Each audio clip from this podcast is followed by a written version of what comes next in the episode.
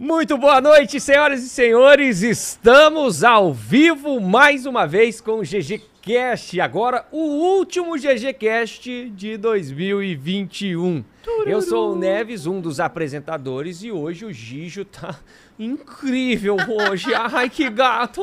Ai, que gato! O Gijo hoje tá maravilhoso. Bah, seja muito bem-vinda. Ela, a Bah vem para poder substituir o Gijo hoje e para trazer também toda essa magnitude de bar. E hoje nós vamos receber uma pessoa maravilhosa, Jessie Law. Ela que é modelo, Oi. artista, manequim e diretora de programa de TV. Vai participar junto com a gente hoje e vai trazer tudo, todas as fofocas Nisso do tudo mundo. contém uma mentira e vocês irão descobrir qual a profissão errada.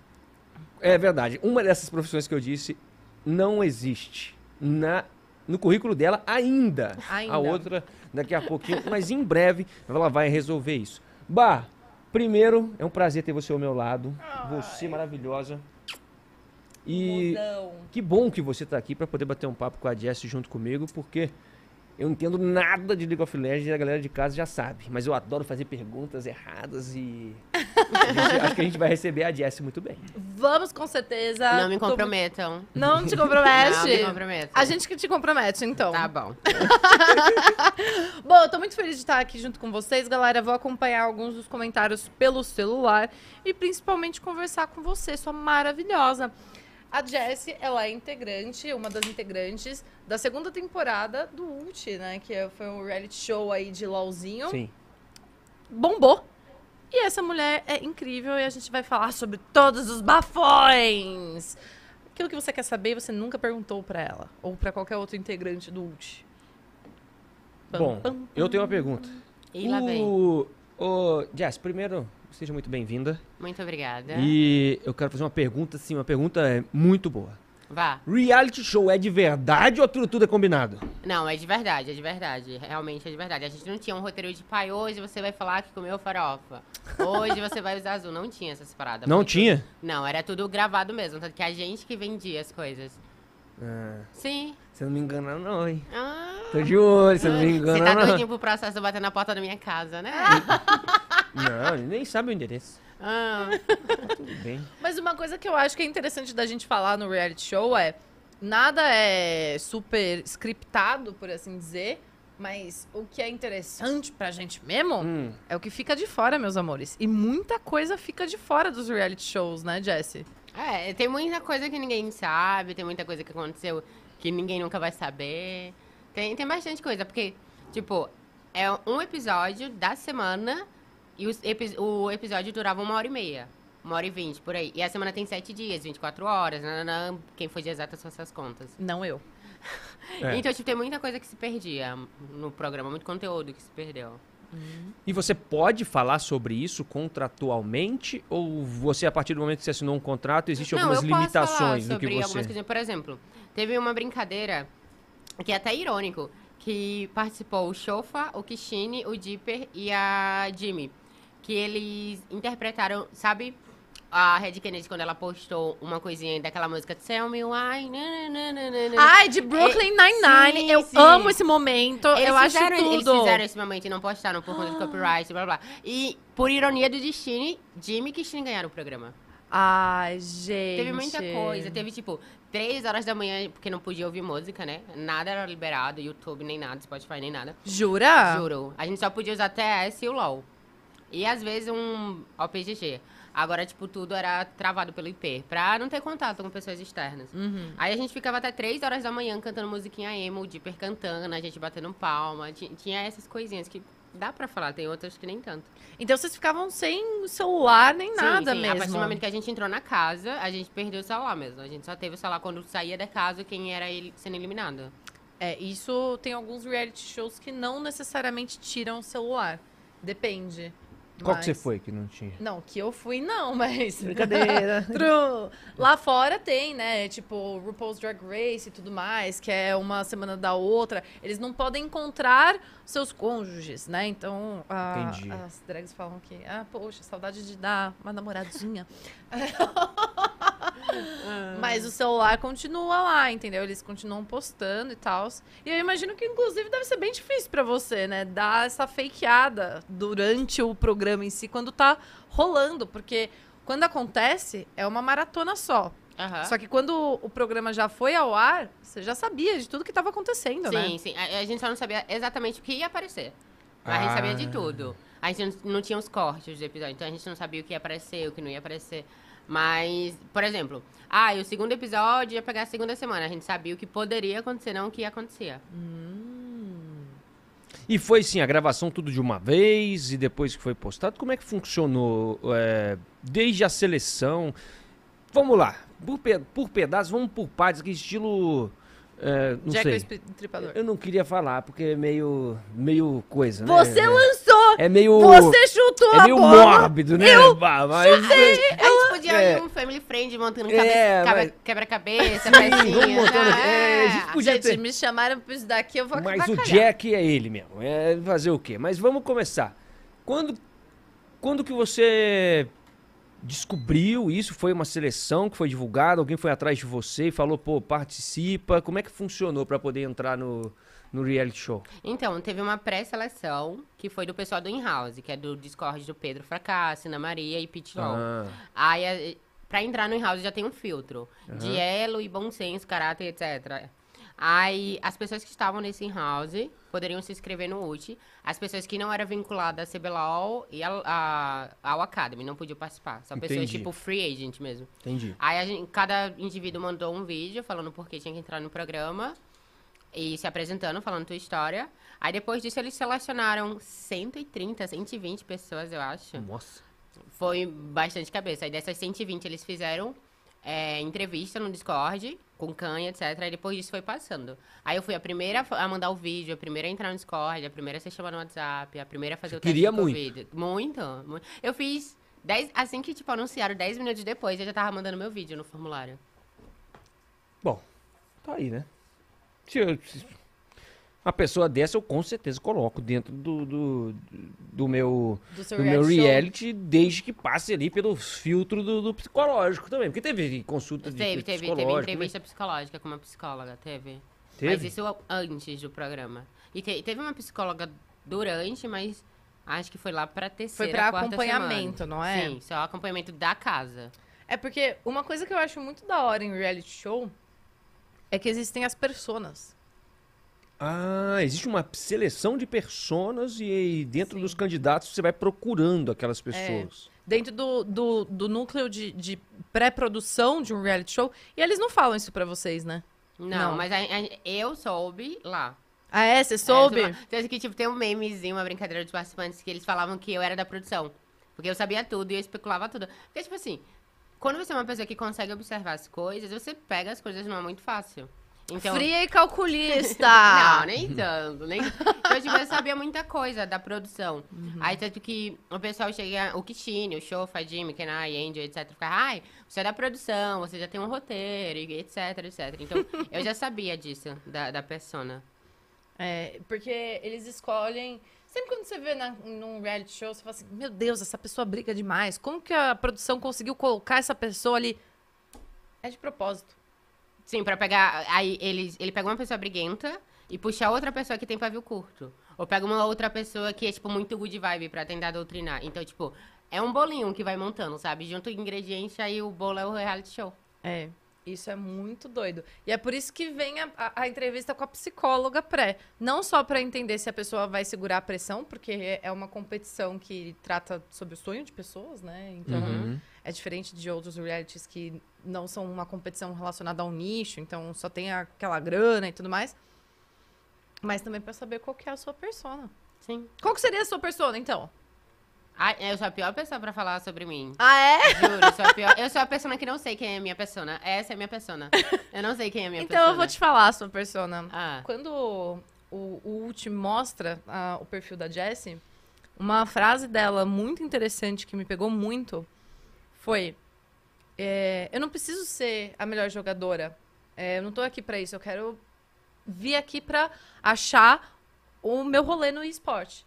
Seja na parte de transmissão, seja, enfim, o, o cantinho dela, pra ela se fazer na vida. Eu acho isso incrível, não é? Eu vim aqui pra me encaixar, né?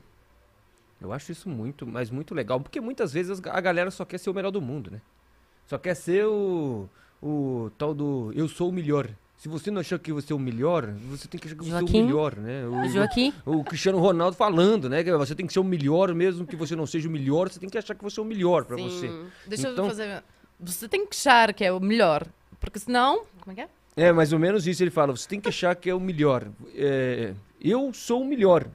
O, ele na câmera tem que achar que é o melhor de câmera. E por aí vai lá o meme do Cristiano.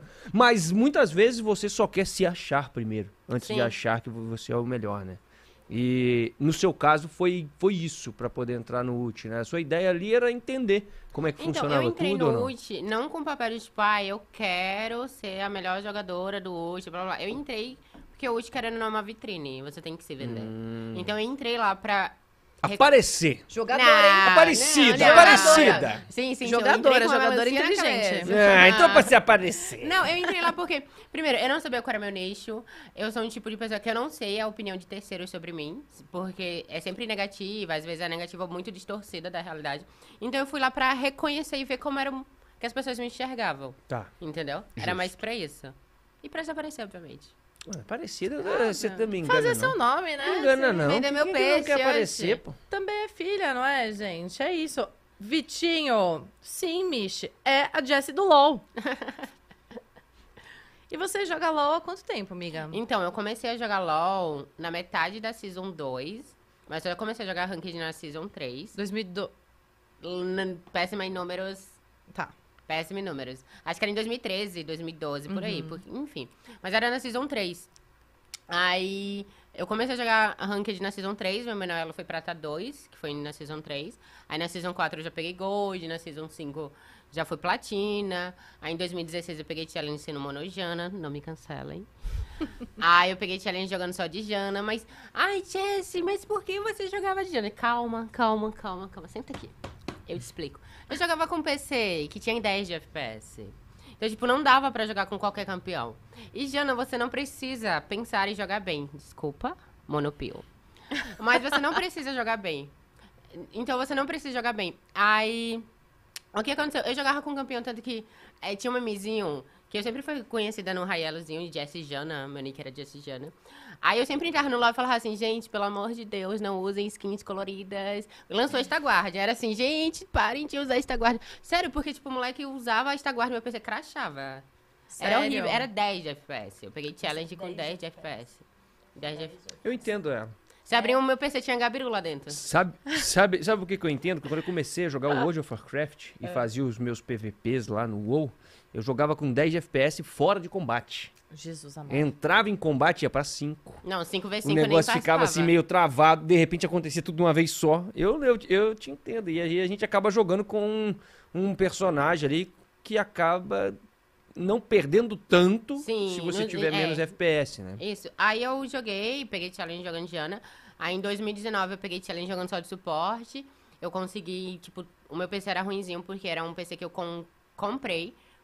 Como eu comprei meu PC? Eu vim numa cidade muito humildezinha, cheia de velho, que não sabia mexer no celular. Aí eu Como é ganhava... que é o nome da cidade? Era Aracaju, só que os ba... Aracaju é a capital de Sergipe. Só que em Aracaju tem muitos bar- bairros que você olha e fala, pô, isso é o interior?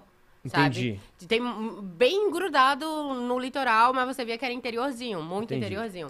Aí tinha gente que não sabia salvar contato no celular, não sabia fazer MP3, gravar DVD, e eu ganhava uns trocados com isso. Juntei, comprei meu primeiro notebookzinho, no notebookzinho a gente trocou umas peças e fez um PC. Horrível, mas era sustentável.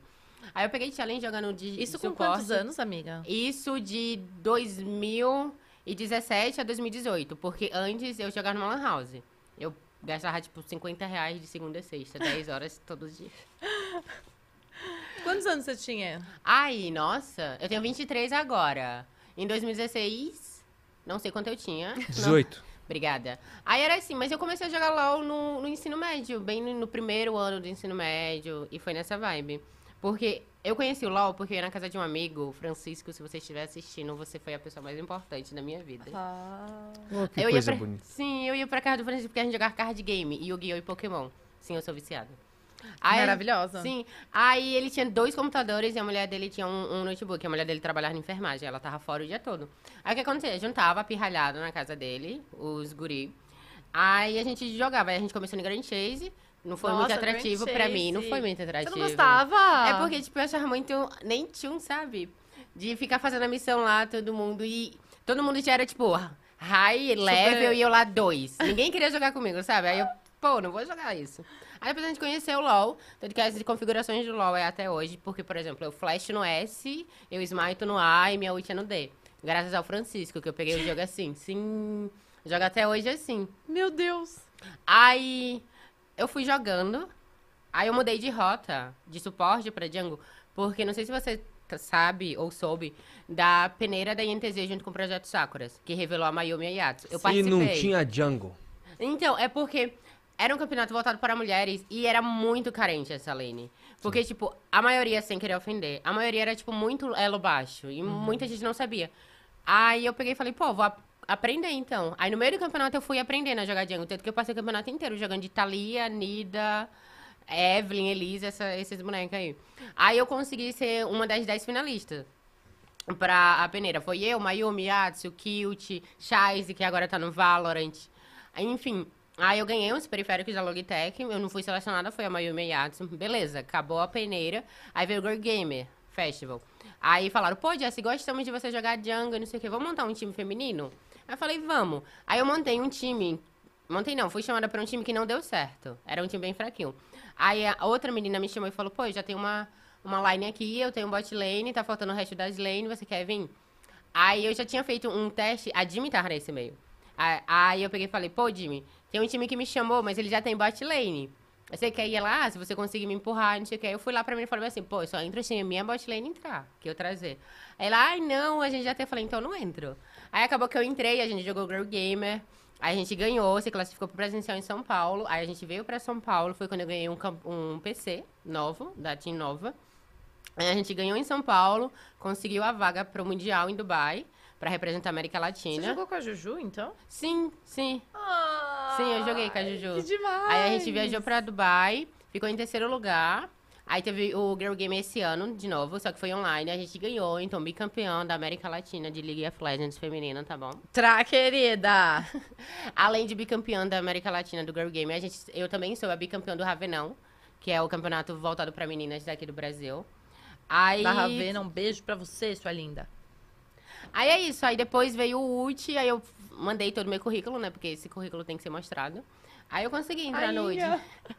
Aí eu, tenho que, aí eu consegui entrar Adoro essas coisas, né? Não é? A Não, gente gosta disso. Porque muitas vezes a gente esquece os, as, é, os degraus que a gente sobe. Não, sim, e tipo, E, poxa, quando você quanto para... degrau que você subiu, né? Quando você para pra, tipo, eu, no meu caso, eu comecei nos campeonatos pequenos na minha cidade, ganhando, tipo, um, um mouse, um teclado, que era campeonato de faculdade, o NIT Game Day, aí todos. Um beijo, NIT, que é a, a faculdade particular de Aracaju. Então, tipo, ganhando mouse, teclado, 50 reais, 100 reais. E, tipo, pra você ver onde chegou, eu fui pra Dubai por conta de um jogo. De entendeu? Aracaju pro mundo, de né, Aracaju amiga? pro mundo. Aí, tipo, quando você para e olha essas conquistas, você bate aquele orgulho de, tipo, pô, a caminhada foi longa e as conquistas foram boas. E tá vindo mais e mais, mais e mais. Então isso é muito bom. E aí você mandou todo esse currículo pros caras porque você queria participar do. do Sim, sim, a show. gente tem que vender o peixe. Aí eu mandei o currículo, aí eles vieram e falaram, pô, você passou pra essa entrevista, pá, mais pra outra, pá, mais pra outra. A lista dos selecionados vai ser tal dia. Aí, tipo, a lista dos selecionados foi em um dia 27 aí. Aí eu tinha que estar X data aqui em, em São Paulo. Eu tava na Paraíba nessa época. Aí, tipo, eu fiz as contas. Eu tinha que ir de ônibus. Eu passei quatro dias de viagem e eu tinha que sair no dia 27, duas horas depois de saber o resultado, pra chegar no dia certinho. Aí eu fiz a mala nas pressas, comprei a passagem nas Nossa. pressas e foi. E eu vim. Fui, fui, fui nas Quatro pressas. dias Quatro de dias. viagem. A pior viagem do da minha vida. Vamos co- conversar então sobre a sua Ah, viagem. teve crianças chorando, vomitaram, jogaram mala em cima de mim na viagem. Foi triste, foi triste. Como assim jogando É mal porque, em você? sabe, sabe o ônibus que coloca a mala assim? Aí Aham. eu tava aqui, aí o ônibus deu uma volta, a mala tuque em mim. Aí o tuque com a cabeça no chão. Amiga. Foi. do ami- céu. a- Amiga, esse galo aqui foi da viagem. Esse galinho. Aqui não é na ciência, não. Foi da viagem esse galinho. Mas vindo pra cá. Vindo pra cá, para as gravações. Gente do céu! Você gravou com o galo? Eu não ia passar uma faca nisso daqui, né? Eu não ia passar uma faca nisso daqui. Aí Meu foi, Deus, cara. Foi, foi. Aí foi isso, aí a gente gravou. O que, que fez foi o mais hoje. difícil disso tudo? A viagem de quatro dias? Não, eu acho.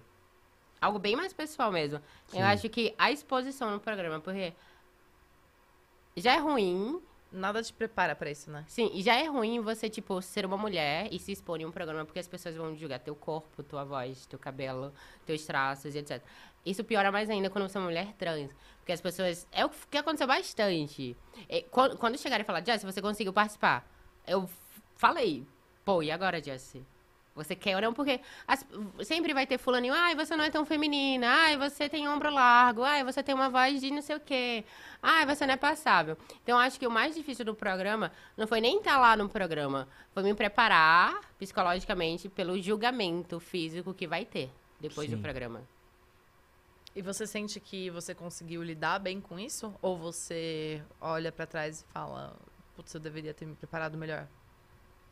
Eu acho que eu devia me preparar. Tipo, eu me preparei pra estar no programa, mas eu não me preparei pra depois, quando ele foi no ar. Porque isso foi muito um choque. Eu sabia que eu ia tomar hater e etc. pela minha aparência, brincadeiras e tal. Mas eu não sabia que ia ser muito surreal. Chegou a nível de, tipo, eu receber ameaça de morte, sabe? Era muito disso. Então, eu não tava preparada pra isso. E foi bem assustador. Foi. Eu me, me afastei das redes sociais, eu deixei em mãos da minha amiga Nica. Um beijo, Nica. Eu ainda vou retribuir todo o favor que você fez pra mim. E, tipo, eu não me preparei muito pra isso. Então foi muito surreal, muito surreal. Até hoje acontece bastante. E eu sei que não foi a última vez, não vai parar. As pessoas, infelizmente, são assim. Mas eu queria ter me preparado melhor. Queria ter me preparado melhor. É, eu acho que nada prepara a gente, né? Pra esse tipo de coisa. Bah, eu nem imagino. Nada prepara a gente. Eu nem imagino. Eu, como homem, eu tô numa posição aqui que eu não faço Você a nunca menor recebeu ideia. ameaça de morte? Enfim, Uma ameaça de morte eu revido com outra.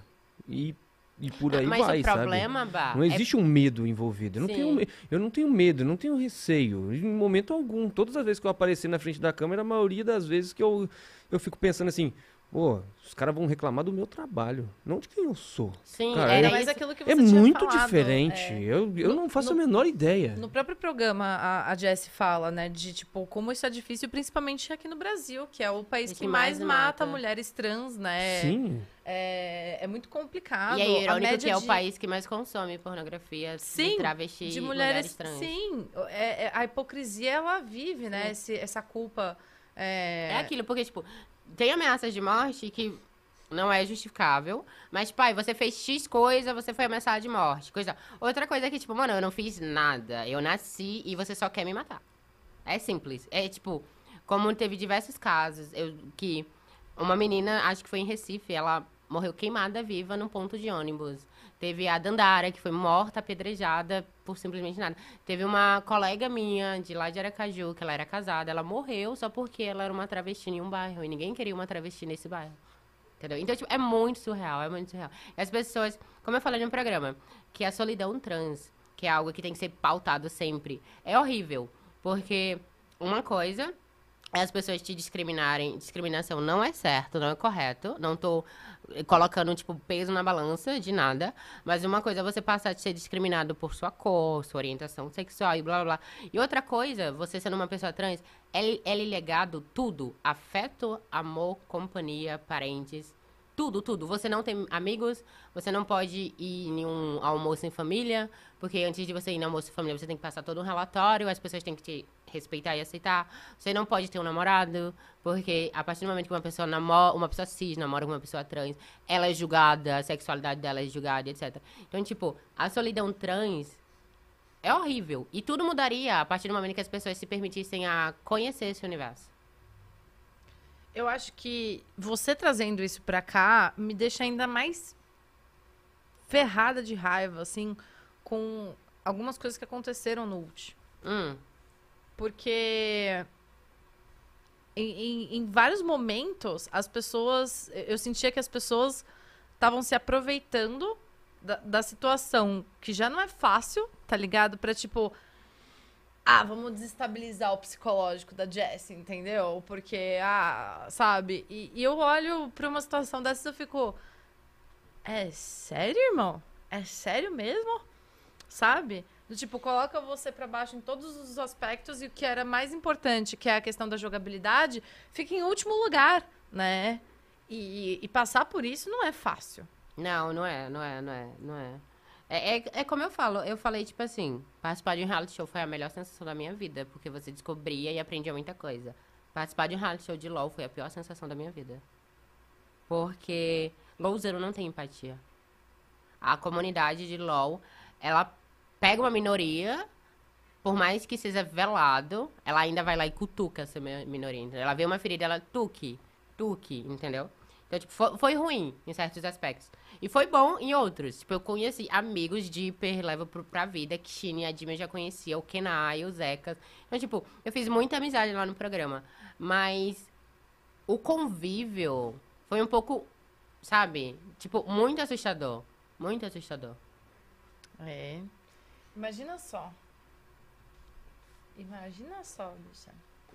Complicated. É difícil. É. É difícil imaginar, Bah. Muito difícil. É, Eu quero saber mais do que foi bom. Então, Eu quero saber mais do que, que você gostou, a parte mais que você aprendeu, que você se sentiu bem. Eu quero saber é, qual que foi a parte boa de participar disso, sabe? eu acho que a melhor parte de ter participado foi conhecer pessoas Conhecer mesmo. eu, pessoas eu mesmo. adoro conhecer e conviver com pessoas, ver diferentes realidades. Sim. E, tipo, tanto que quando perguntam, ai, Jess, qual o melhor momento do Witch pra você? Tá. É quando era no almoço ou na janta, que tava a mesa inteira e todo mundo brigando, conversando, rindo do chofa que fazia pratão, rindo do Renan que tomava café com Coca-Cola e bolacha, 9 horas da manhã. Então, tipo, essa uniãozinha, sabe? A união na casa, o convívio de Olha, amizade. eu, não, eu não vi, eu, legal. eu não vi o programa, mas já gostei desse cara que come café com Coca-Cola e bolacha de manhã, tá? Ah, Coragem. não, ah, então. tá, o Renanzinho. Você falar- sabe por quê? Eu, eu não, eu não conheço a pessoa, mas só gostei do gosto. Porque, ó, eu, tô, eu tenho narrado de manhã É cedo. refrigerante, tô- 9 horas da manhã, Escuta- barriga vazia e bolacha. 7 horas, da, 20 para 7 da manhã, eu tô entrando ao vivo durante um mês, fazendo um campeonato aí de PUBG. E eu acordo às 6 da manhã, eu penso assim, mano, o que que eu vou comer? Aí você mete Coca-Cola e bolacha Café pra com. Coca-Cola, bolacha e dá 7 horas da manhã. Eu tô ó, voando. Você vai por quê? E a gastrite? Mas- E a gastrite? Não existe gastrite. aqui, galera. Não É, é tudo psicológico. Não, gastrite é coisa psicológica. Eu não tenho tempo lá pra, pra gastrite, eu tenho que estar ao vivo felizão, se- 20 para 7 da manhã. Quem é que tá rindo feliz 20 para 7 da manhã? Só o ser humano capaz de comer bolacha com Coca-Cola e café. Eles entram, opa, tamo junto, acordamos na loucura e vamos ao vivo. Mas já a gostei. saúde lá embaixo. Ah, peraí. Você tá muito preocupada com saúde? Completamente. É mesmo? Sim. Eu não. Então eu tá vou, suave. Eu vou cair um dia cedo. Você vai, você vai durar muito. cedo mesmo. Você vai durar muito e eu vou ficar por aí. Não, muito não, muito não. Você sabia que as ah, o prazo de vida de uma mulher trans no Brasil é 32 anos e eu tenho 23? Por números, eu só tenho, tipo, 12 anos de vida. Você, você lida isso como um, um, um ponteiro, um, um contador? Ou você sente que, pela visibilidade que você está conseguindo, você não só vai conseguir talvez sair dessa estatística, mas também ajudar outras minas a sair dessa estatística para entrar no mercado de games, mercado de esportes e que elas possam se inspirar em você e seguir um rumo que seja de certa forma mais menos violento para vocês. Então, é, eu penso assim, o que eu tô fazendo vai abrir muita porta pra tantas outras. Aonde eu cheguei, outras vão chegar mais e mais e mais, entendeu? E a partir do momento que eu peguei a visibilidade, eu já saí da estatística. Porque, tipo, pessoas comuns entram nessa estatística por serem comuns. E tipo, ai, vou num salão, vou pegar um ônibus, puf, tu que morri. Sabe? Então, mas quando você sai dessa área, vai pra um game, jornalismo e etc., você aumenta os números. Tanto que em Sergipe tem a nossa vereadora Linda Brasil, que ela tem mais de 35 anos, ela é vereadora de Sergipe, ela é uma mulher trans. Ela foi a primeira A pessoa primeira. trans a, ter, a entrar na UFES, a Universidade Federal de Sergipe, e acho que foi a primeira a retificar seu nome na universidade, entendeu? Linda Brasil, eu te amo. Então, tipo, o mundo tá, tá mudando. O mundo tá girando e a estatística tá aumentando cada vez mais. E não só falando coisas ruins sobre ser trans ou não, mas falando coisas boas. Eu entrar no programa, teve muita coisa boa agora fora do programa também, muita coisa dentro do programa também por ser trans. Tipo, eu tô morando em São Paulo, em um condomínio. Teve uma tarde que eu entrei, tinha uma mina Aí eu entrei ela, Jessie, aí eu, oi! Ela, meu Deus! Aí eu, oi! Ela, olha, eu tenho 27 anos, eu comecei minha transição tem, tipo, dois meses. Eu achava que minha transição nunca ia acontecer, porque já era muito tarde. E eu assisti o programa e, pô, eu comecei, você me incentivou e eu fiquei, tipo, oh, sabe? Então, tipo, é, eu penso assim, eu entrar no programa, por mais que eu não mostrei um jogo bom, ou pessoas não gostaram, eu não ganhei... Eu passei uma mensagem, tanto para ensinar a, a comunidade trans a se abraçar mais, tanto as pessoas cis a aprender a ouvir. Entendeu? Porque assim é uma troca. E todo mundo sai ganhando. Aí teve muito disso. Teve de pessoas, tipo. Teve um moleque no meu Instagram que foi falar: Ah, eu sou apaixonado por uma menina trans, só que eu ficava em conflito pelo julgamento, não sei o quê. Hoje em dia eu de me declarei pra ela e coisa e tal. Teve um menino que falou: Ah, eu me assumi trans, conversei com meu pai, mostrei o programa, mostrei você lá, o que você alcançou e blá blá blá. Então teve esse retorno. Teve marcas que vieram falar comigo, a gente tá fazendo os projetos. Teve mimos que vão chegar. Teve, tá tendo muita, muita coisa boa participando de um podcast para poder dar voz a pessoas que não tinham voz. Então tá tendo muita, muita coisa boa. A visibilidade do programa tá trazendo muita coisa boa. E que traga muito mais, né? Porque você merece. Eu acho que as pessoas esquecem um pouco quanto que você, pra estar tá aqui, tem que, tipo, andar meio que uma milha a mais do que todo mundo. E... e é muito mais que andar, tem que desviar de muita coisa. Sim. Né?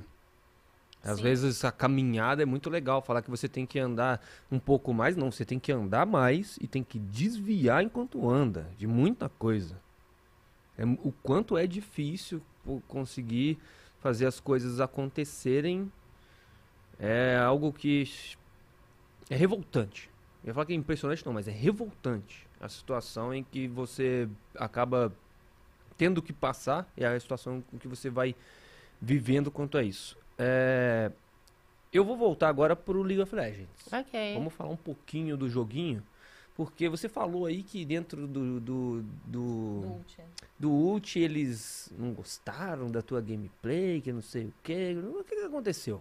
Então, é porque, por exemplo, eu não mostrei meu jogo dentro do programa. O que você sabe, você não sentiu que, que, eu não que mostrei, que você sabe. Não, não, eu não mostrei porque, tipo, te, tinha. Eu sou um tipo de pessoa que eu tenho que estar muito confortável comigo pra eu jogar bem. Entendi. Então, quando eu tava jogando, quando eu tava confortável, eu joguei bem, fiz, tá, legal. E quando eu tava broxoxó, capenga, a pessoa falava assim, faz isso, não sei o que, peguei isso, eu falei, tá. Sabe? Era muito isso. E era um nível de, tipo... Competição? Muito alta.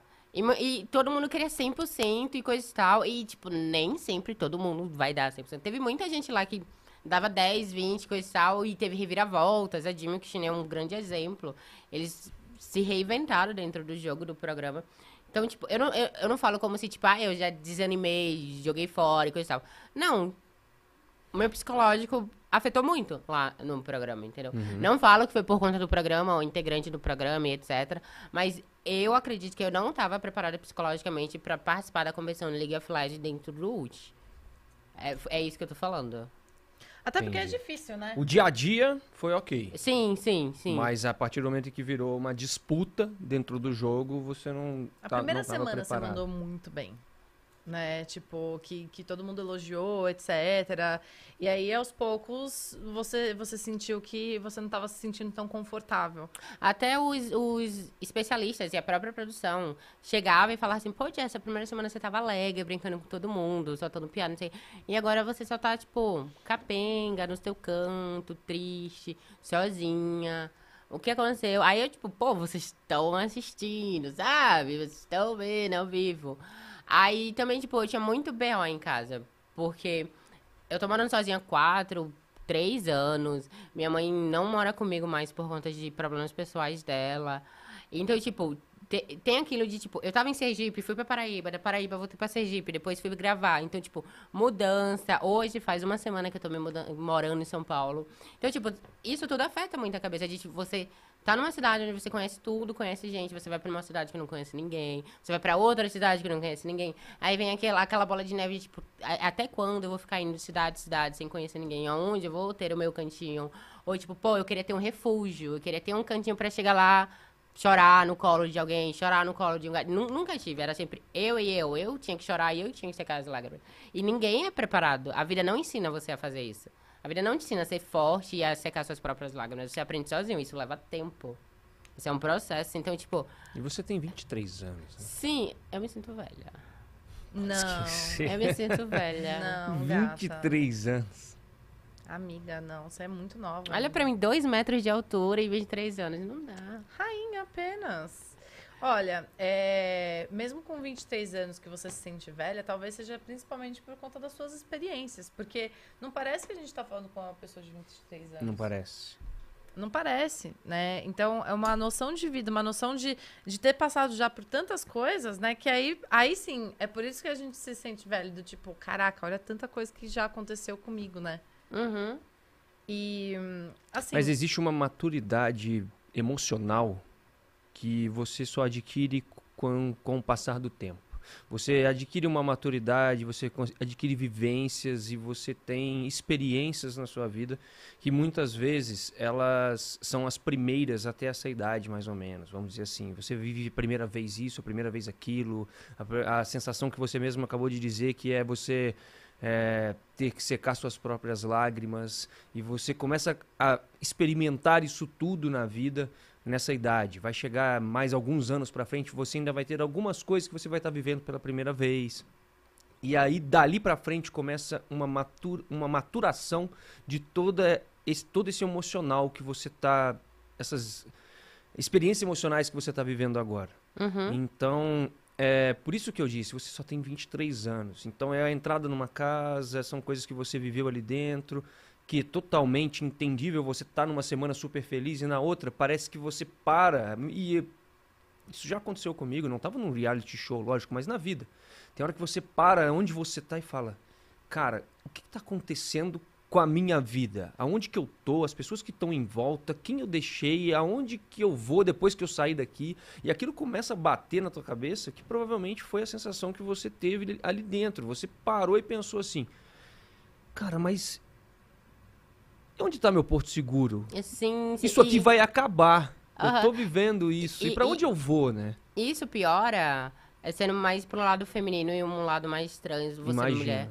Porque, tipo, imagine que você tem TPM uma vez ao mês, uma vez na semana. Imagine você viver isso tendo TPM todos os dias. Porque eu, eu me hormonizo, já vai fazer dois anos que eu me hormonizo. E a minha TPM é todos os dias. Então, tipo, isso só agrava, piora e piora. Você vai do zero ao 100 minutos por conta da TPM. Então, tipo, isso pesou muito lá no programa também. Isso pesa muito na minha vida ao todo. Então, eu sei que. Não, eu não sei. Eu ainda me acho velha. Mas, tipo, eu sei que depois. eu sei que ao- com o tempo e etc, etc, va- vai mudar essa visão e coisa e tal. Mas a única coisa que eu queria. Não, não pra mim. Eu não tô falando, não pra mim, porque já, já, tá, já passou. Mas tipo, eu não quero que outras pessoas tenham que passar por tudo que eu passei pra pegar a maturidade que eu tenho. Sabe? Tipo, porque é legal chegar e falar assim, pô, você teve maturidade pela sua experiência, você é uma pessoa forte, não sei o quê. Mas nem sempre ninguém quer ser forte, sabe? Eu só quero paz.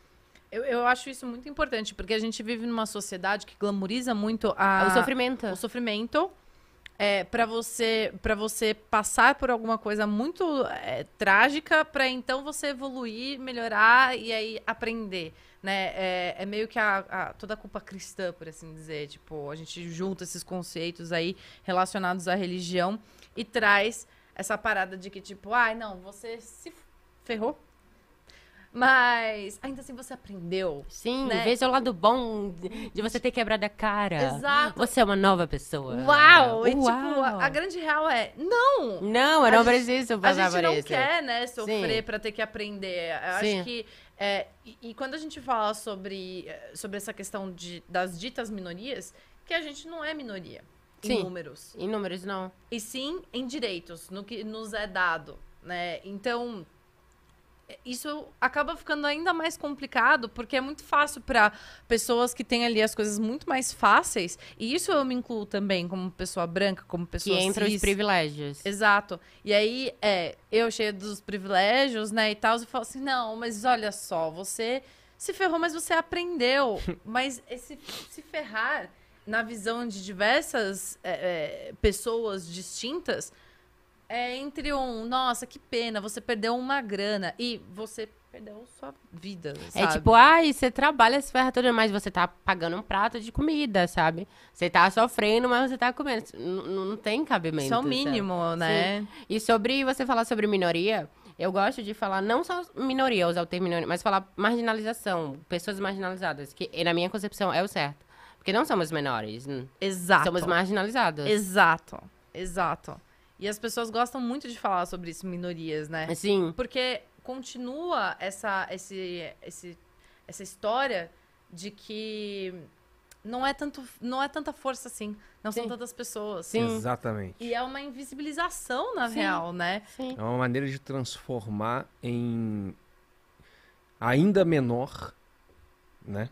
Por mais que você que não existe essa, essa coisa de minoria no, no, no valor é, real da coisa, na quantidade, não é minoria, mas é uma maneira de, de quem tem os privilégios, de quem não está marginalizado, te manter pequeno. Sim, é, Porque é, é você aque- te chamar de minoria é não mostrar pra você que você não é a minoria. sim, é a questão de falar, você é minoria porque você não ocupa o espaço. Exato. Porque eu não te permito, porque assim eu te margin- marginalizo. Você não ocupa porque você é marginalizado. Então você logo é minoria. N- E não tem cabimento. Acabo te chamando de minoria pra você não ter noção Entender do que você é tamanho que você tem Sim, e não crescer pra cima de mim, porque Sim. afinal de contas você, você, é uma minoria, sabe? É.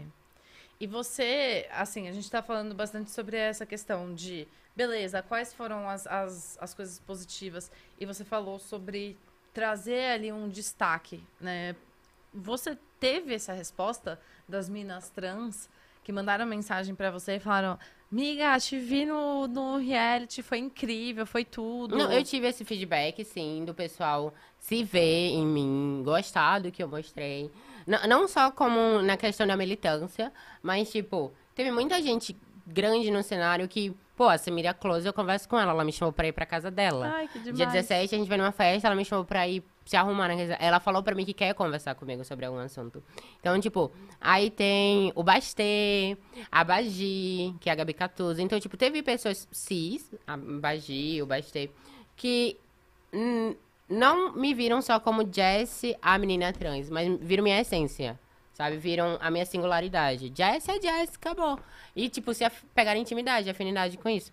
Então, eu tive bastante feedback sobre pessoas se espelhando na minha bandeira, digamos assim. Eu tive bastante feedback em pessoas que se apoiaram em mim por quem eu era.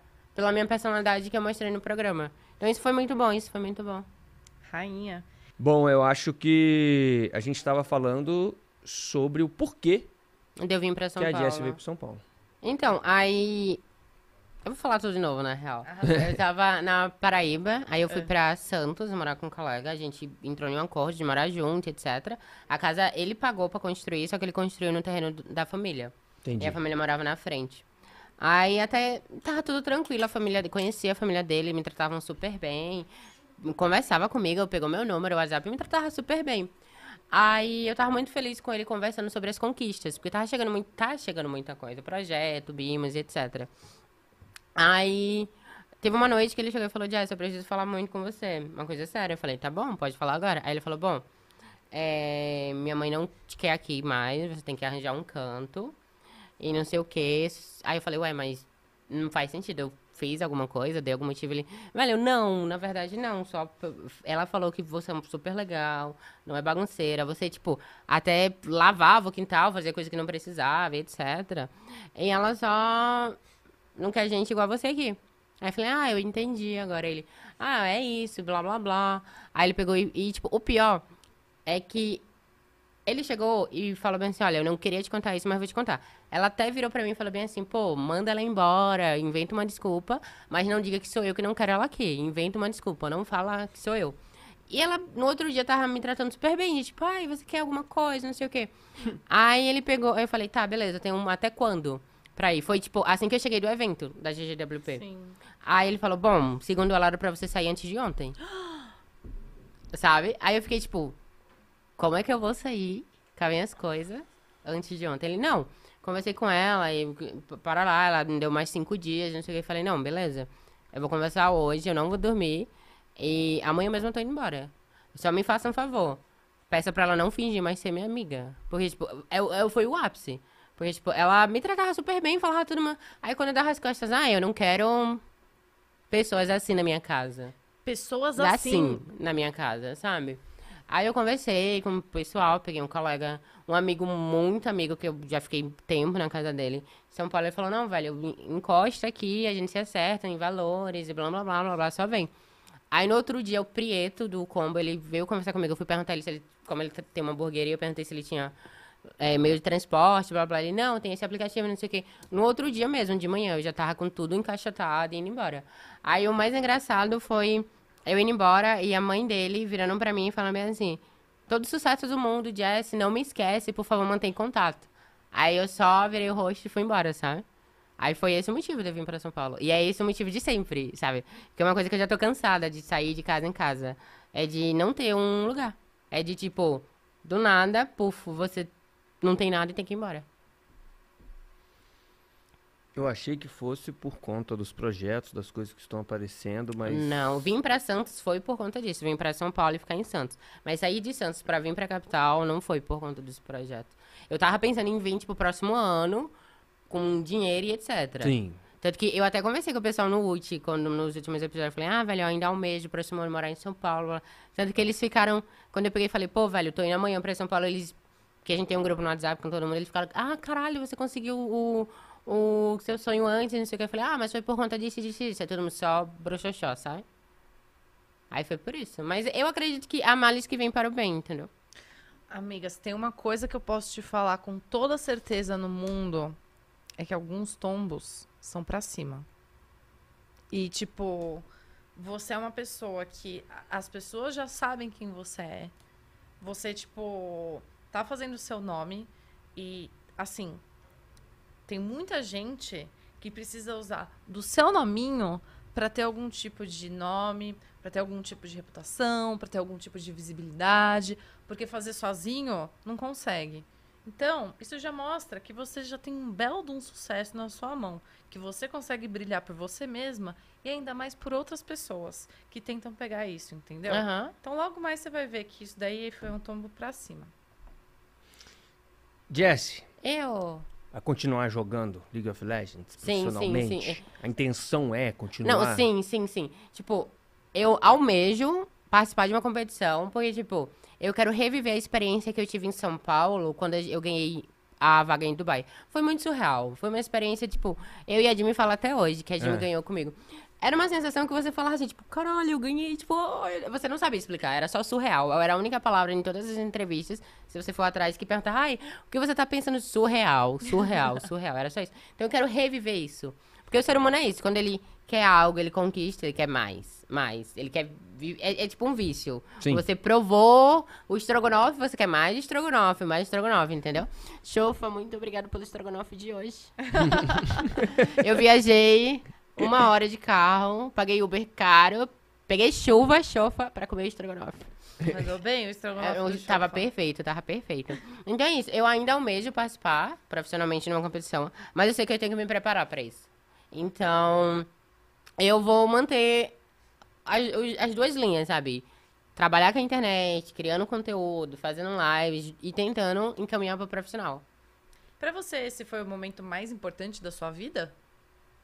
Acho que o momento mais importante da minha vida foi quando eu viajei a primeira vez pra fora de Sergipe, que foi pra São Paulo, pra...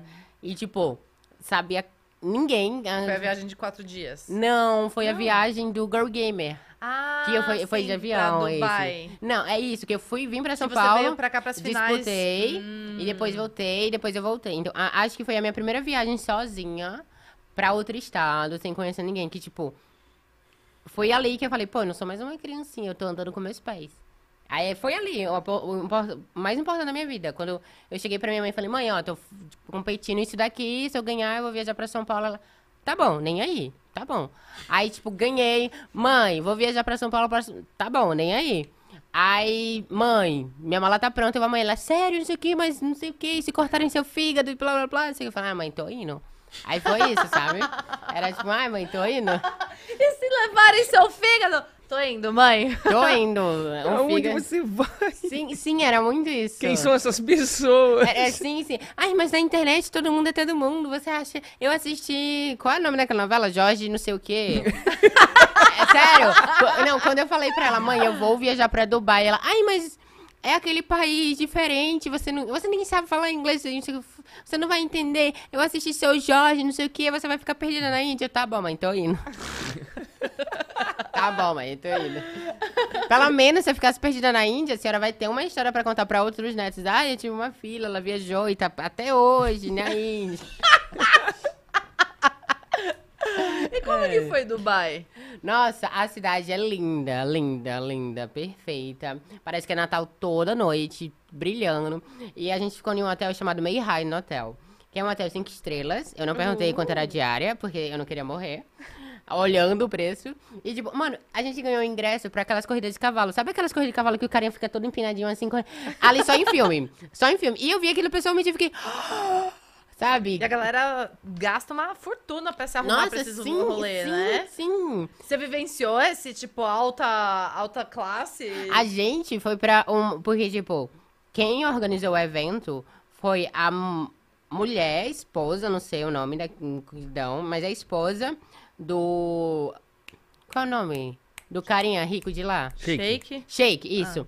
A, a mulher, a esposa do Sheik, que era o, sei lá, o dono que mandava na porra toda lá. Ele tinha dinheiro pra caralho. E ela fez uma reunião, aí tava lá todo mundo sentado e a gente lá, não sei o quê. Aí do nada, o, os nossos amigos portugueses né, viram pra gente, olha, ali é o Sheik, que é, sei lá, o que tem dinheiro, manda chuva aqui. Aí a gente olhava e o cara lá assim parado e eu.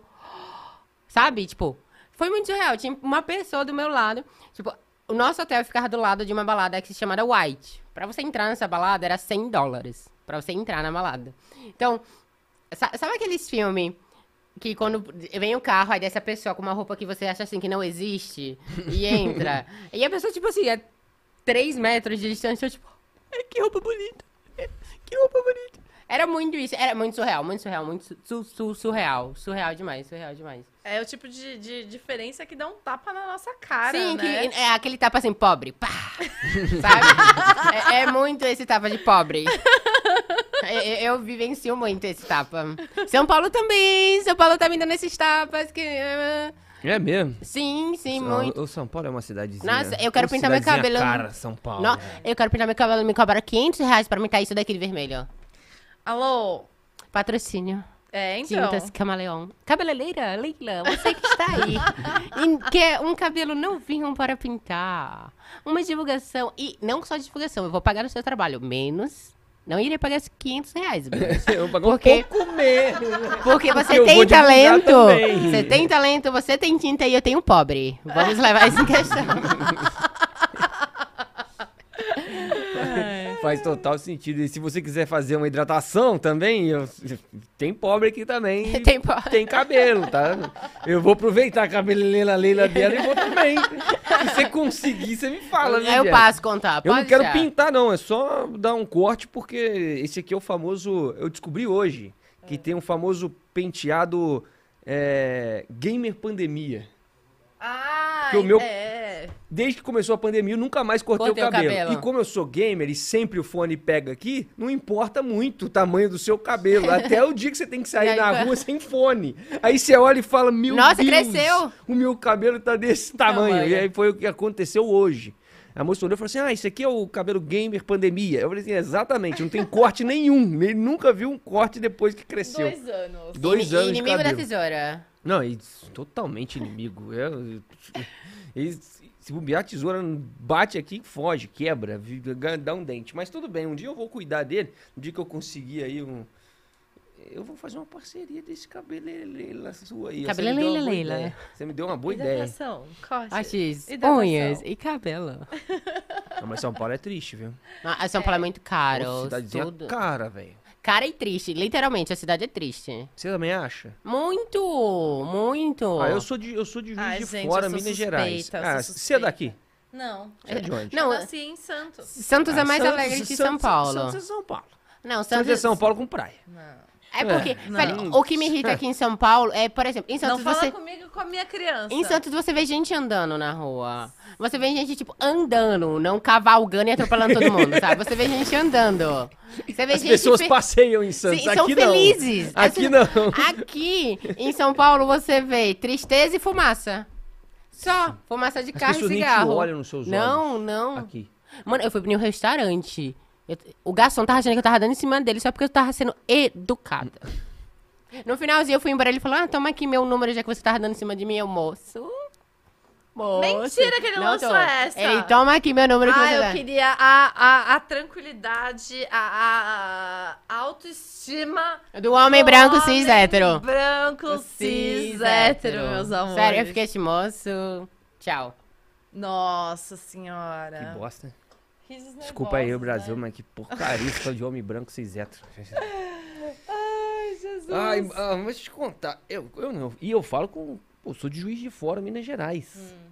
Se, você, se, se- se você sai de casa pra comprar pão, você dá bom dia pra todo mundo, todo mundo te Sim. responde. Não, e aqui em São Paulo é melhor do que no Rio, vem, vou falar. É? Mano, eu vim numa cidade onde você parece vereador. Você vai andando dando tchau e oi pra todo mundo, sabe? Ah, Todo mundo o choque, conhece. o choque é muito grande, tá, Sim. gente? Pra quem tá acostumado com isso aqui desde É. que nasceu e nunca saiu pra um, pra um lugarzinho, pô, igual você falou que vem lá de Sergipe, né? Aham. De, é, é Sergipe? Aracaju. Aracaju, de, do bairro que você falou que é uma cidadezinha É, pequena. Sim, parece Cara, Terezinho. eu morava na periferia de Juiz de Fora. É uma diferença gigantesca, gente. Pra quem não viveu isso, essa diferença, não faz ideia do que a gente tá falando. Mas a situação é uma situação total. Eu hoje não faço ideia, eu não conheço 10% dos meus vizinhos. Ah, eu não conheço nenhum Porque- dos meus vizinhos. Pois é, eu conheço Não o entra na minha porteiro. cabeça. Eu conheço o porteiro o síndico do prédio. Mas vou falar um negócio, hein? Eu fui criada no interior e uma parada muito doida é. Eu já percebi que as pessoas às vezes se incomodam com educação aqui. É? Não sei se vocês já viram isso. Sim. Mas é tipo, as pessoas, elas se incomodam de você ser legal. Porque As elas, têm que pessoas- ser, porque elas têm que ser legal com você, elas se sentem pressionadas a serem legais, elas não são legais. É. Ela E fala, aí, pô, por que- tipo- por que essa pessoa tá me tratando bem? Igual eu vou ter que tratar ela bem E também. aí elas tratam, elas às vezes tratam você, que tá tratando todo mundo bem, mal, porque quer te, te fazer se sentir mal por você estar tratando as outras pessoas bem. Aí você fica. "Pe- Peraí. Você sente isso também? Diana? Sim, sim, sim. Completamente. completamente. Ah, agora a galera de São Paulo deve estar balada, né? Fala assim, não, mas não é assim não. É assim sim, gosto tá, é assim, sim. Vocês viu, têm que aceitar e acabar. Eu amo sobre São isso. Paulo. São Paulo mudou minha vida. Não, eu amo sim. essa cidade. também São, amo, São adoro. Paulo é a cidade de oportunidades e Sim. mudanças. Muito. Sim. Ela seria perfeita se o ar fosse limpo.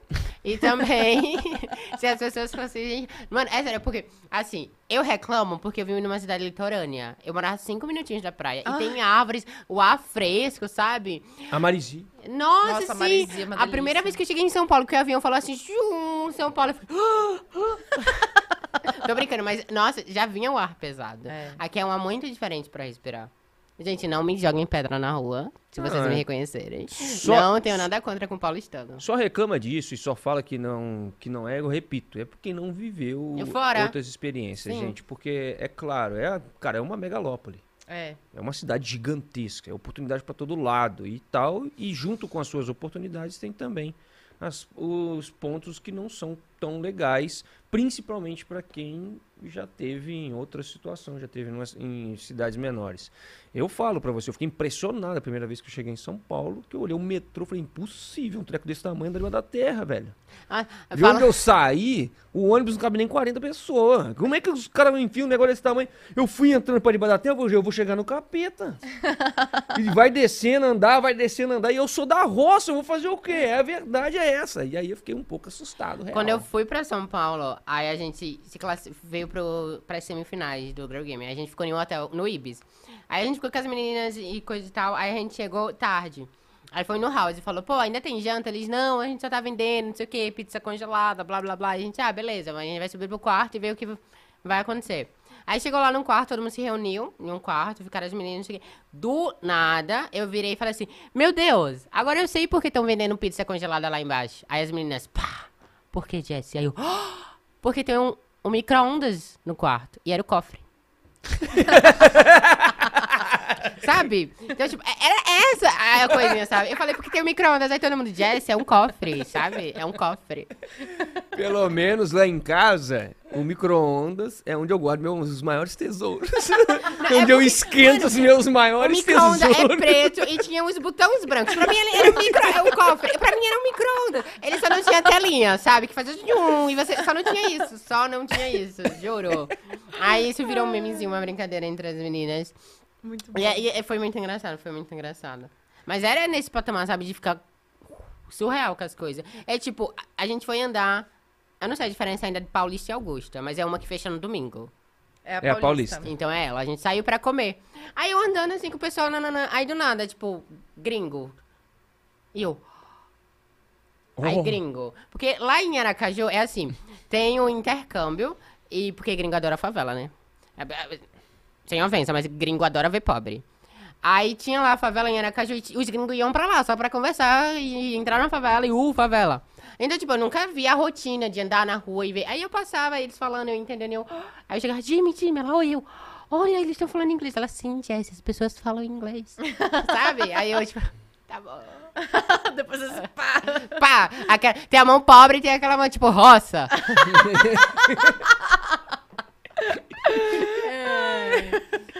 Ah, essa, essa mão da roça ah, pe- pegou pra mim também nesses, nos primeiros anos que, que eu vim pra cá. Não é tão roça assim, eu fui criada a vida toda em Atibaia, que é aqui do lado, então é não é roça. Mas é, é muito estranho, né? Quando você vem e você se sente muito desprotegida, né? É, é tipo você contra o mundo. É. E esse sentimento é tão doido, né? Você, você sente que teve algumas pessoas que foram essenciais pra você lidar com esses momentos tão, tipo, Jesse contra o mundo? Sim, sim. Eu sou grata muito a Jimmy. A Jimmy tem uma amizade com ela há três anos. Eu considero ela minha melhor amiga. Porque eu vejo ela como uma irmã mais velha, mas eu sinto que ela me vê como uma filha. Porque ela me vê muito como uma criança. Aí tinha horas que ela chega, Jess, não faça isso, Jess. Pronto. Pra você ter, em Dubai, quando a gente tava indo pro, pro aeroporto, pra, pra imigração, na real, tá? A gente chegando. Aí a gente chegou, aí eu tava com a minha bolsinha, né, com meus documentos. Aí a Jimmy, Jess, cadê seus documentos? Seu passaporte? Eu cheguei e falei, tá aqui, ela, me dá. Aí tá. Ela pegou na minha mãe e me puxava. Aí a gente andando, aí o Abaxial, que foi com a gente, ele foi parado, porque norte-americano e tava tendo uns problemas lá e não sei o quê. Aí foi parado. Aí a gente tava andando. Aí perguntaram, ah, o Abaxial ficou lá atrás, não sei quem ficou lá atrás. Aí a, a Jimmy virou e falou, não.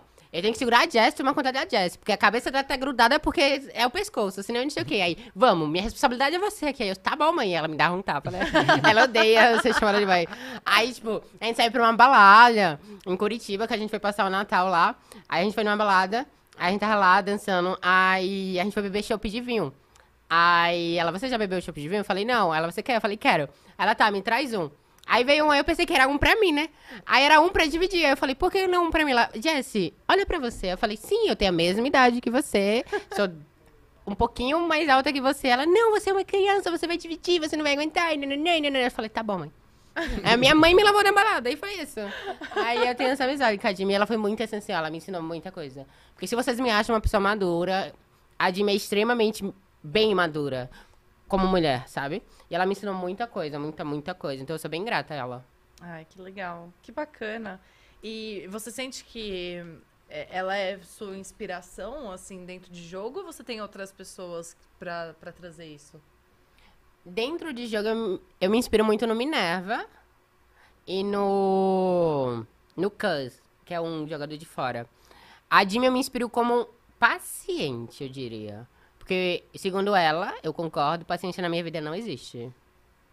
Por mais que aparenta ser, eu tô estourando por dentro. Mas paciência na minha vida não existe, tanto pra ensinar, quanto pra conversar, quanto pra lidar com as coisas. Você fala isso, mas não bateu em ninguém lá no ult. Hashtag eu. Olha. Por que, que você não bateu em ninguém? Não deu vontade, não? Deu. ó, se deu vontade Nossa, deu, em mim. deu. Se deu vontade de bater no mim, Angel. deu- Imagina nela. É, Deu ba- vontade de bater no Angel, porque, tipo, a gente tava jogando, 9 horas da manhã, um moleque gritando igual uma hiena, um pe- pelicano, sei lá. E eu, tipo, moço, eu tô TPM e é cedo. Me acordaram pra comer. Não me acordem pra comer. Me acordaram pra comer e eu tô morrendo de sono e você tá gritando aquele eu, tu, nós, do meu lado. E eu falei, não, não, não. Não, não. Aí ele vinha falando, eu, sai daqui, não fala comigo. Porra. Não podia bater, né? Mas queria, muito. Mas não podia. Não podia, não podia. Eu, tu, Sim. nós, a nela. Nossa, vai. Senai, gritando essas.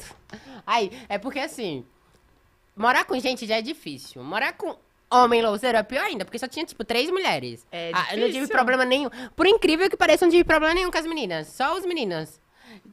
Porque, por incrível, de- pra mim, isso é muito incrível, minha gente. Isso daí, ó, Ah. é... Ah, mas-. Não, não, não. Pra não, ter você. problema não, assim, ó. também, Assim, eu ó, acho que não opiniões de homens nessa mesa não, é Não, relevante. O, o que eu, que- eu queria dizer não é isso.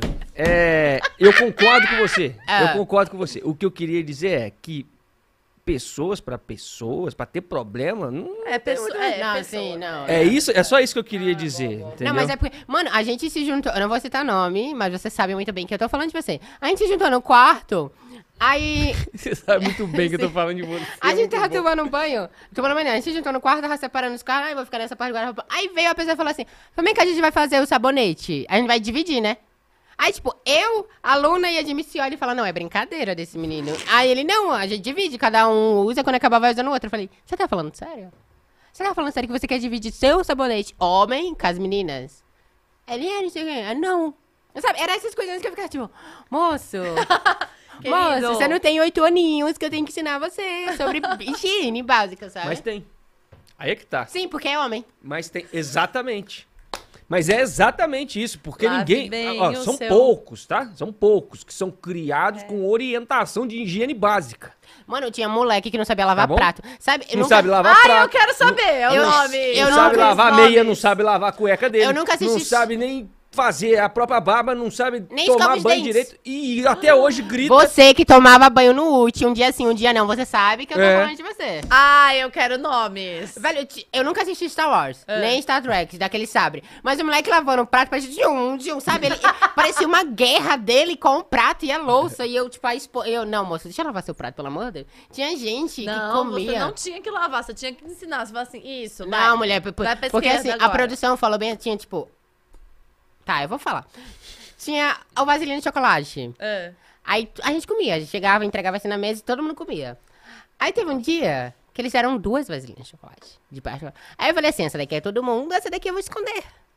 Aí eu escondi. escondi no guarda-roupa. Cheguei, Jimmy, olha ali, é meu e seu. Porque eu e a Jimmy era a rata da casa, comer. Ah. Eu ali, meu e seu, não sei. Aí veio a produção e falou bem assim: olha. Toda noite tá sobrando prato, pensando comida, você não tá lavando, a produção não tá lavando. A gente vai cortar o chocolate. Eu falei, não. Isso não tá acontecendo. Não, eu cheguei nos moleques, eu ia de olha, quem não lavou prato, você vai lavar, e não sei o quê.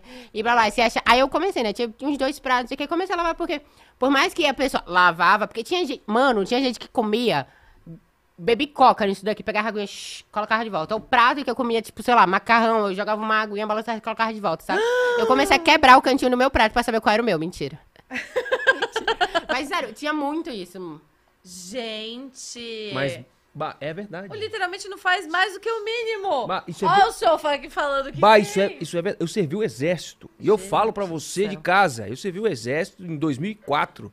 E tem muito homem que não faz a menor ideia de como cuidar da própria vida dele. E nessa idade ali, a média era de 20 e poucos anos, 18 a 20 e poucos não, anos, não tinha era? 23, 24, 25, 26, É, tava por aí. então, Tinha- então tinha nessa tinha um média, solto. principalmente da molecada que só fica em casa jogando videogame, que ainda nunca teve que passar uns apertos na vida, o maluco não faz a menor ideia do, de como ele tem que ter a noção do que ele precisa fazer pra vida dele não parecer uma vida de um, de um porco. Eu ia falar, pelo menos lavar a bunda essa galera consegue. Não mas sabe. você mostrou que não, né? Eu Não falei, sabe. Teve um moleque que cagou no piso do banheiro. você sabe, você sabe que eu tô falando de você. Sério. A, a- Como? A produção só Como? entrou e viu o brigadeiro lá no chão. Sério, eu fiquei... Pasma, pasma, pasma. E essas coisas acontecem. E a galera ah, fala assim, pô, o Neves tá exagerando. Não. Não. Quem Não, se viu não, o exército não. sabe como Homem um é homem porco. é porco. E ele não aprende a não ser porco. Depen- depende da educação, tá, gente? Não são todos aí, porque senão fala, ah, vai São todos sim, Cara, ele só tá tentando justificar porque ele é homem. São todos. Não, depende da educação. Depende da educação. É, existem homens que são orientados a entender isso como funciona. Mas a grande maioria é porco. Se não for orientado, é porco. E, e é porco mesmo, com força. E faz essas Força. coisas e não tá nem aí. E acha que aquilo ali tá bom do jeito que tá. Gente do céu. Então, Sabe? você, nerdzinho, que joga LOL, tá fedendo há três dias, vá tomar um banho. Não, Perfeita! E o, e pior, ele já fede há tanto tempo que ele nem sente mais a própria Sim, caatinga. não, ele acha que é o quarto. Ele, ele, ele e a cadeira game se tornaram um só, sabe? Fizeram a fusão. O quarto dele, ele sente a caatinga, ele fala, meu quarto não sou eu. Aí ele sai e sente um cheiro diferente, ele fala, porra, sou eu. E não toma banho, mas assim. É, é assustador. É, E essa convivência. Eram quantas pessoas lá dentro? 20 pessoas. Vocês ficaram quanto tempo juntos? Um mês. Um mês. Com 20 pessoas, três mulheres. Três mulheres. Que, ter- que terror, velho. Por incrível que pareça, o nosso quarto era o melhor, porque nosso quarto tinha as três mulheres, tinha o de que era Bi e tinha o LRK. Então era suavezinho. Mas tinha o quarto do Chofa também, que era o mais higiênico e mais arrumado da casa. Chofa e Kishine eram os mais organizadinhos da casa. Ah, né? é Aí você entrava nos outros né, quartos, mas- tinha tipo cueca na banheira. O box virou varal de cueca. Aí você entrava assim, sabe, não me toque, não me Pelo toque. menos as cuecas estavam limpas, né? Não Porque sei. Eu, eu- eu não quis testar. Parecia um. Eu só Eles aquelas cuecas ali e eu só andava assim, ó. Eu, eu só andava assim, eu chegava e falava, Se bobear, os caras usar... da cela são mais organizados, né? Porque tava usando nosso banheiro pra, sei lá, cagar, tomar banho, fazer o que... Aí eu, moço, vou usar seu banheiro pra olhar no espelho e andar assim, ó. Não me toque, não me toque, era essa vibe. Socorro, velho. Qual foi a coisa mais engraçada que aconteceu com vocês lá? Teve uma que não saiu no programa. Eu não entendo muito bem, mas, tipo, a gente tava na sala atrás, gente.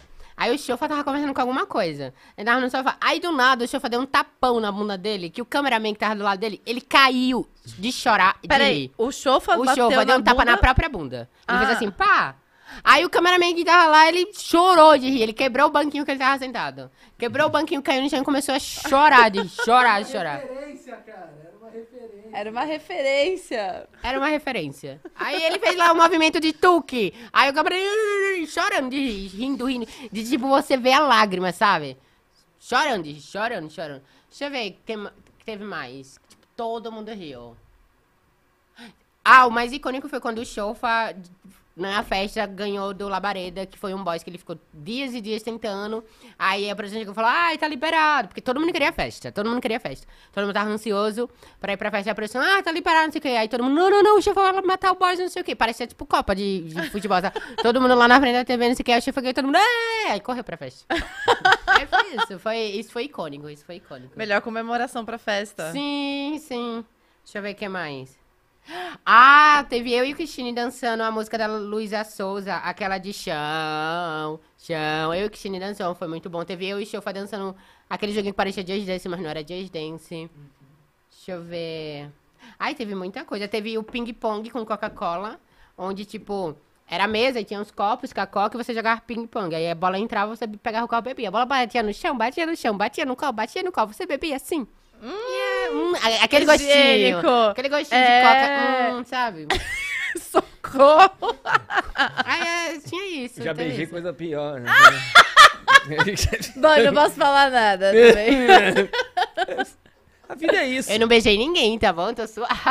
Olha só a oportunidade, meninas. Não, não, eu jogo LOL. Não, não, Ah, ah, Não, não se envolva. É, não, não, não, não se envolva comigo, não essa rolou, idade eu não não, rolou tenho. nenhum, não rolou nenhum clima ali dentro da casa, nem nada, não. É porque assim. Ah, Não, não, não, não teve, não teve. Em momento nenhum, não teve, não teve casal. Produção, por favor, retira esse moço. não, é porque mais cedo eu já falei de uns bagulho sobre mim. E vai me comprometer. Aí não. Nem parece. Você tava nessa conversa? Ele Não, eu tava. não tenho tempo por isso não. Caraca, Sim. mandou bem, Neves. Por eu não estar na conversa? Mas não teve, não teve É, clima. Porque você mandou bem. Todo mundo era amigos e irmãos. Sim. Deixa eu faz silêncio. Mas não rolou necessariamente. Só. um- Não, Você quer me comprometer, né? Você tava O aqui. interesse, o interesse. Não, sim, teve, sim, teve. Te- tá, teve revelações. Ah, então, é. é. revelações. Não, declarações. Declarações? Sim. E nessa dar loucura, dizer que não te quero. Vou negando as aparências, disfarçando as evidências. Porque Mas assim, pra ó, que viver fingindo? Se eu não posso enganar o meu coração. E o Você, você sabe que essa é pra você. Ih! Não, eu tô mandando pra qualquer pessoa aleatória. Calma, Ah. calma, calma. calma. Ah, eu amor! ai, ai, ai, amor! É amor. Não, porque, tipo, tristonho Na primeira semana, a gente brincou de verdade, de verdade, na frente das câmeras, que foi suave. Tá. Aí tinha um horário. Suave não, o pesal pegou pesado. Ah, é ali. assim, foi suave. Farpa, muita farpa. Assim, mas coisa de nerd, louzeiro. Suave nesse sinônimo, sabe? Por favor, seja minha amiga. Vamos ser, A gente pode andar juntas no Pode, recreio? pode, Obrigada, pode. Você amiga. pagando o Outback, tá suave. Vamos. eu te peço pelo iFood, não tem problema Mas o não. rolê era a gente andar junto. Você tem vergonha de mim? Não, amiga. A gente Então a gente vai andar junto, tá bom. Então, fechou. Mas enfim, a gente brincou de verdade, de verdade. e Pode era pedir suave. pro iFood pra mim. entendeu? Não, Tá bom, tá não, a gente não faz amiga com homem. não. Beleza. Eu tô leva ele brincando. junto. Ai, nosso petzinho, Ele é vai. legal, ele é A legal. nossa minoria, vai. Eu te amo! Ai, meu Deus, maravilhosa.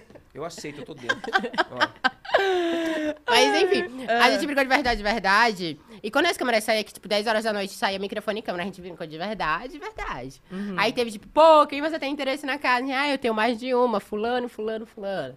Aí teve isso, eu não vou queimar ninguém. Mas assim, teve. Porque assim, a produção de conteúdo chegou pra, pra gente, começou, ah, a gente queria muito que tivesse um casal na casa, blá blá blá. E coisas. Já vai estar se pacando de rir. Aí ele deve ter lembrado da cena. Aí a gente falou, ai, eles falaram que ele queria um casal, não sei o quê. Aí beleza, aí passou um tempo, aí eu virei pra produção e falou, pô, acho que vai ter um casal. Aí eu falei, tipo, suave, tranquila. Aí a gente foi brincar de verdade, de verdade. Bar Deus, eu te odeio. Bar Deus chegou no Verdade, de verdade e falou bem assim, Jesse, você tinha falado que ia ter um casal, casal. Agora, no Verdade, de verdade, porque antes de começar todo mundo, eu prometo, legalmente, falar a verdade. blá, blá. Aí chegou e falou, Jesse, quem é o casal? Aí eu fiquei roxa, azul, gaguejando, tremendo. Falei- Todas as cores do arco-íris, amiga. Não, eu não vou responder, não, não, não, não. Aí veio o Renanzinho, que eu também te odeio, e falou assim, gente, tá óbvio que é a Jessie mais alguém. Aí eu fiquei branca. Virei. Aí fiquei gaguejando e tinha uma câmera na Saiu minha do tela. corpo, né? Nossa, senti uma câmera na minha tela. Eu falei assim, moço, nem era pra você estar aqui, sabe? Já passou das 10. nem era pra... Moço, vai embora! Já acabou seu horário, Tá prestando entendeu? atenção na conversa Ai. ainda? Aí eu fiquei vermelho, não sei o que. Aí eu soltei o nome da pessoa, que eu não vou falar aqui. Aí eu soltei o nome da pessoa Ah, e não foi, foi isso. pra, pra O quê? galera saber, não? Ok, Só- foi, só foi, quem tava tipo- na casa, mas não foi pro público? Não, não foi. pro- Ah, Ainda tá. bem, né, moço? Ainda bem. Eu não sei, às vezes Não, você não. queria fazer essa parada aí, tá? mas Não, não. É uma pessoa gatinha da casa? Eu não tenho mau gosto. Uh! Você conforma. Ei, para de falar que é ele. Finge que é a guria, finge que é a Jimmy, pelo amor de Deus. A Jimmy é muito linda. É. É. Entendi. Não, Jimmy, você é bonita mesmo, viu? Se você Sim. estiver assistindo isso, é que a gente tá brincando porque, enfim. Mas você Mas é a, a gente lindíssima. ficava só de chamego. Tururu. Foi chama. Só de chamego. E depois que acabou? Aí nada. A, a gente tá conversando, mas nada, amizade. conversando. É, Foi uma somos- promessa do que poderia ter sido. Deixa Não. pro 2022, né? Não, não. Não vai rolar mais mesmo. Não, viramos BFF. Ah, é. Que, que viagem. Que viagem é Deixa eu essa? te fazer uma pergunta, então. Você iria pro Big Brother Brasil? Com certeza, com Então, certeza. então a experiência foi boa, Foi- no Não, eu reality. quero muito participar de realities, outros realities. Eu adoraria. Você- Você... Só não me joga numa ilha pelada com outro homem, só não faz isso. só não faz isso. Largados e pelados nunca. Nunca. Maravilhosa, raia. Mas então, todo o resto, casamento às cegas, Big Tá, Brother. assim, Big Brother. É Masterchef, eu faço um peixinho ali frito e acabou. Jacan. Você é vergonha de profissão. ah, eu sou, eu sou. faltando, tom, faltando tom perro. Tá faltando perro. Tom Perro. Ah, mas eu acho que o Big Brother seria uma loucura, não? Ah, eu acho que seria bom, seria bom, a experiência seria bom. Eu Acho iria seria pro bom. Big Brother. Você iria, Bah? Iria, mas antes eu ia contratar uma equipe muito boa de. Você precisa de um psicólogo? Eu tenho uma recomendação perfeita. Não, psicólogo eu ainda tenho. Eu já tenho, antes, então um beijo. De social manager. So- é, de social. De social é, é essencial, social. Que aí o negócio. Porque você falou que teve uma amiga sua. Eu acho que eu não ia ligou. contratar ninguém. Não! Você não ia conseguir crescer, mano. Pensa Será? um pouco. Óbvio! Véi, Se você não posta nada, não cresce só, não? Mano, olha o que a Juliette fez ali. Ali é case de sucesso. Ela começou contratando uma pessoa, essa pessoa viu que o negócio, ia, o bagulho ia ficar doido e contratou outras e fez uma equipe, nananã. Eu ia falar assim, ó, Pri, é, pra Pri e pra cá, que são os meus managers. Daí eu falo assim, ó, vocês cuidam disso daqui. Se ficar maior, cuida que depois eu pago. Entendi. É porque assim, tem um hype. Se você espera pra pegar esse hype depois, você perdeu o bonde. Uhum. Uma coisa que eu senti muito na minha vida. As pessoas gostam de uma pessoa lá em cima, Gosto. mas elas gostam ainda mais De te ver descendo. da queda, como já diz Glória Groove. Maravilhosa. Inclusive, você, DJ, produtor, a Glória Groove vai fazer um trabalho em janeiro. Eu super apoio você me dar um convite. o ingresso. É, você sentiu isso? Não, sim, sim. sim. Tem- velho, eu, eu tenho muita gente na rede social, me seguindo no Instagram, Twitter, coisa. E eu boto muita fé que, tipo, metade ali só quer me ver de- meu sofrimento. Só isso. Só isso, de tipo, ai, tô aqui seguindo só pra saber a hora que ela vai cair. Só. Você sabe, guria, você sabe que eu tô falando de você. Ih, rapaz. É. Ainda bem que não sou eu, que eu não sei. Eu tô tranquilo. Não é a gente que a gente não sabe, mas É. no caso. Mas isso é muito forte, né, é, Neves? Tipo. Nossa, Bah, nem me fala, viu? Nem me fala. É lógico que são coisas totalmente diferentes, mundos totalmente diferentes, mas a gente tem total noção de que existe realmente isso daí. É, as pessoas elas tendem a seguirem quem já tá lá no alto e aplaudirem quando o cara começa a cair. Né? É aquilo, ninguém coisa quer meio- te acompanhar crescendo. Até tem Ela gente quer bater que palma quer. quando você estiver lá em cima. Até tem gente que quer. Também falar que ninguém é mentira. Não, porque tem isso- muita gente que te apoia enquanto você Sim. tá se desenvolvendo, quando você tá crescendo, quando você tá conquistando. Tem algumas pessoas que são boas. E elas estão ali pra te ajudar, pra te apoiar. Às vezes só pra falar, nossa, que legal. Bater uma palma, sabe? Fazer, dar, é, mandar um coração em algo que você conquistou. É, o- Isso, é- é o que eu tento fazer. Mas, a- mas a grande massa, a grande mas massa. a grande maioria Ela não. só quer te ver quando você já estiver lá em cima Ou você já é o Deus pra ele poder ficar ali, ó, endeusando. e meter um, ah, eu te acompanho desde sempre. Tem muito Te apoio disso. desde sempre. Tem muito disso, real. Muito, muito, muito, muito. É, a gente tem que aprender a lidar com isso, tá, gente? Porque a gente comenta, mas isso nunca vai mudar. Não adianta a gente querer falar sobre isso, porque é na natureza do ser humano. O ser humano tende a endeusar o leão, mas se ele vacilar, a hiena vem e... Gostei come da frase motivadora, gostei. Já precisou escrever um livro motivacional? Você tem uma dia. vibe. Você tem uma vibe. Um dia eu chego lá, eu já Tá passei bom. por algumas coisas, ainda tem muita coisa pra passar, ainda, ainda tem muito tapa pra tomar na cara do pobre E da roça. e da roça ainda. E agora vai do vir a homem também, agora É, pra vocês, é, porque tem hoje um você já me deu algumas de ser homem já. Pede desculpa na câmera pro ser homem. Pede. Não, não, não, não, não. Tem que ter. Tem que ter. Esse tapa na cara eu não vou tomar Você vira hoje. assim e fala, tipo, me desculpa por ser homem. Me desculpa pelos momentos em que eu errei, não por não por ser homem. Machuca, né? O ego masculino dói pra falar isso, né? é porque eu não Não fala, tipo, desculpa por ser homem. Não, é porque não é Vai, ele não ensina, é desculpa, sincero. Não é repete. sincero. Vamos, Eu desculpa. não quero ser falso, não é sincero eu falar isso. Mas pedir- a desculpa, a desculpa de homem nunca é sincera. Às vezes é. Dependendo da situação, mas não por ser homem. Eu não vou pedir Você, desculpa. mulher, que quer opinar sobre isso, eu acredito em você. Homens, Tá o que vendo? tem a ver? Exatamente. Exatamente. Então nem. É isso aí. Mais um tapa que eu tomei agora por ser homem. Gente, isso é reparação histórica, tá bom? Não, e é, tô completamente justo, não estou reclamando. Pode bater. Inclusive, é maravilhoso, entendeu? sim. É, ele, ele, a gente pode até fazer essas brincadeirinhas. Oh, não fica, gente, não fica! Ô, ô, ô, Jesse, a gente tem Eu? um presente pra você hoje. Ai, meu Deus. Já que você foi o nosso presente. Caralho, hoje e agora que eu fico papo, rica, um milhão de dólares. Tem um presente aí, ó. O Fuinha vai trazer pra nós. Ah, ele, é, é- ele, tá, ele tá sem o equipamento dele de, de disfarce. Tá bom. Tá bom. Então Se não tiver aí. dinheiro, eu devolvo, tá bom? Beleza. Ih, O Rapaz. o moço veio aqui e me ensinou, eu sou burra. Ah, agora aprendi. Conseguiu. Parabéns. Não tem dinheiro. E eu ganhei um jogo da vida. PlayStation, PlayStation, PlayStation. Ah, eu gostei. Eu ganhei um porta-copo, a camisinha. A camisa, a camisa, a camisa. Hum, que A camisa. hein? A Mais que Guaraná. cheiro de lubrificante que subiu aqui agora. Fusion. Loud me contrata, eu faço L.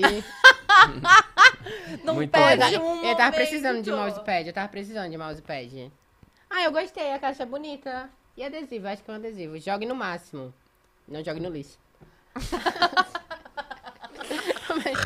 Maravilhosa, velho. Ah, eu ganhei essa caneca aqui bonitona também. É. Ah, batendo com o microfone, desculpa. Mas obrigada, obrigada, Good Gamer. Tamo junto. É nóis. Eu gostei, eu gostei. Só tá tudo desorganizado.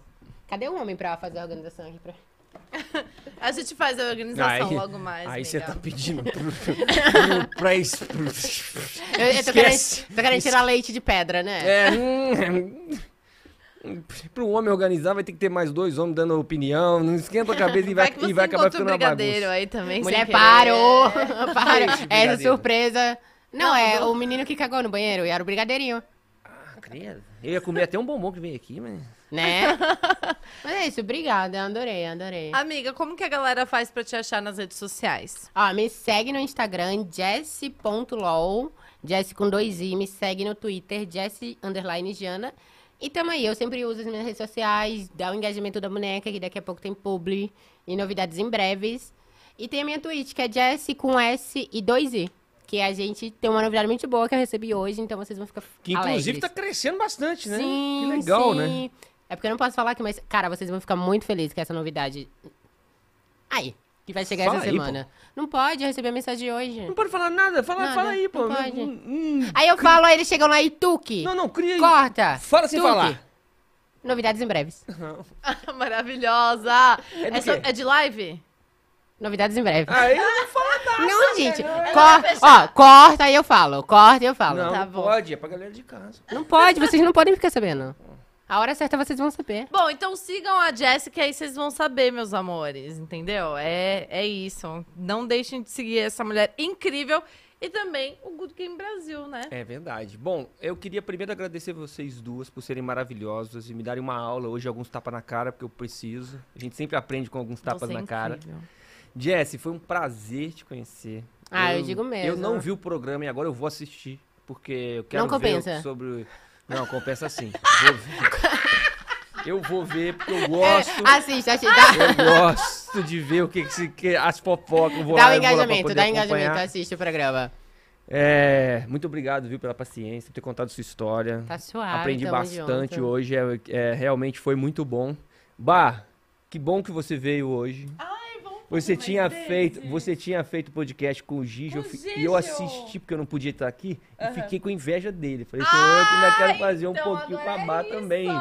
E aí a gente conseguiu fazer isso. E agora uma delícia fazer com você. eu queria agradecer todo mundo de casa que acompanhou todos os episódios do GGCast. Esse é o último episódio do ano, o último episódio nosso. A gente conversou com pessoas maravilhosas, incríveis do cenário de games. Vocês tiveram de- noites aqui com a gente em que a gente aprendeu muito, em que a gente se emocionou e que pra mim foi um desafio. Eu nunca tinha feito um podcast, a a produção do GG Game acreditou que eu poderia estar aqui batendo um papo, conversando com as pessoas, e eu fui aprendendo aos poucos como é importante ouvir, porque na minha profissão eu mais falo do que tudo, né? Eu sou um narrador de esportes, então poucas vezes eu paro para poder ouvir as pessoas. E aqui, cara, foi um presente que eu ganhei nesse ano de 2021. Para você de casa, obrigado pelo carinho, por ter participado junto com a gente e por ter acompanhado todas essas histórias tão legais que a gente teve dentro do Good Game durante todo esse ano. E espero que a gente se veja em 2022, viu? Com muito mais bate-papo. Muito obrigado a todo mundo, um beijo no coração de vocês, um excelente final de ano e a gente se vê. Tchau!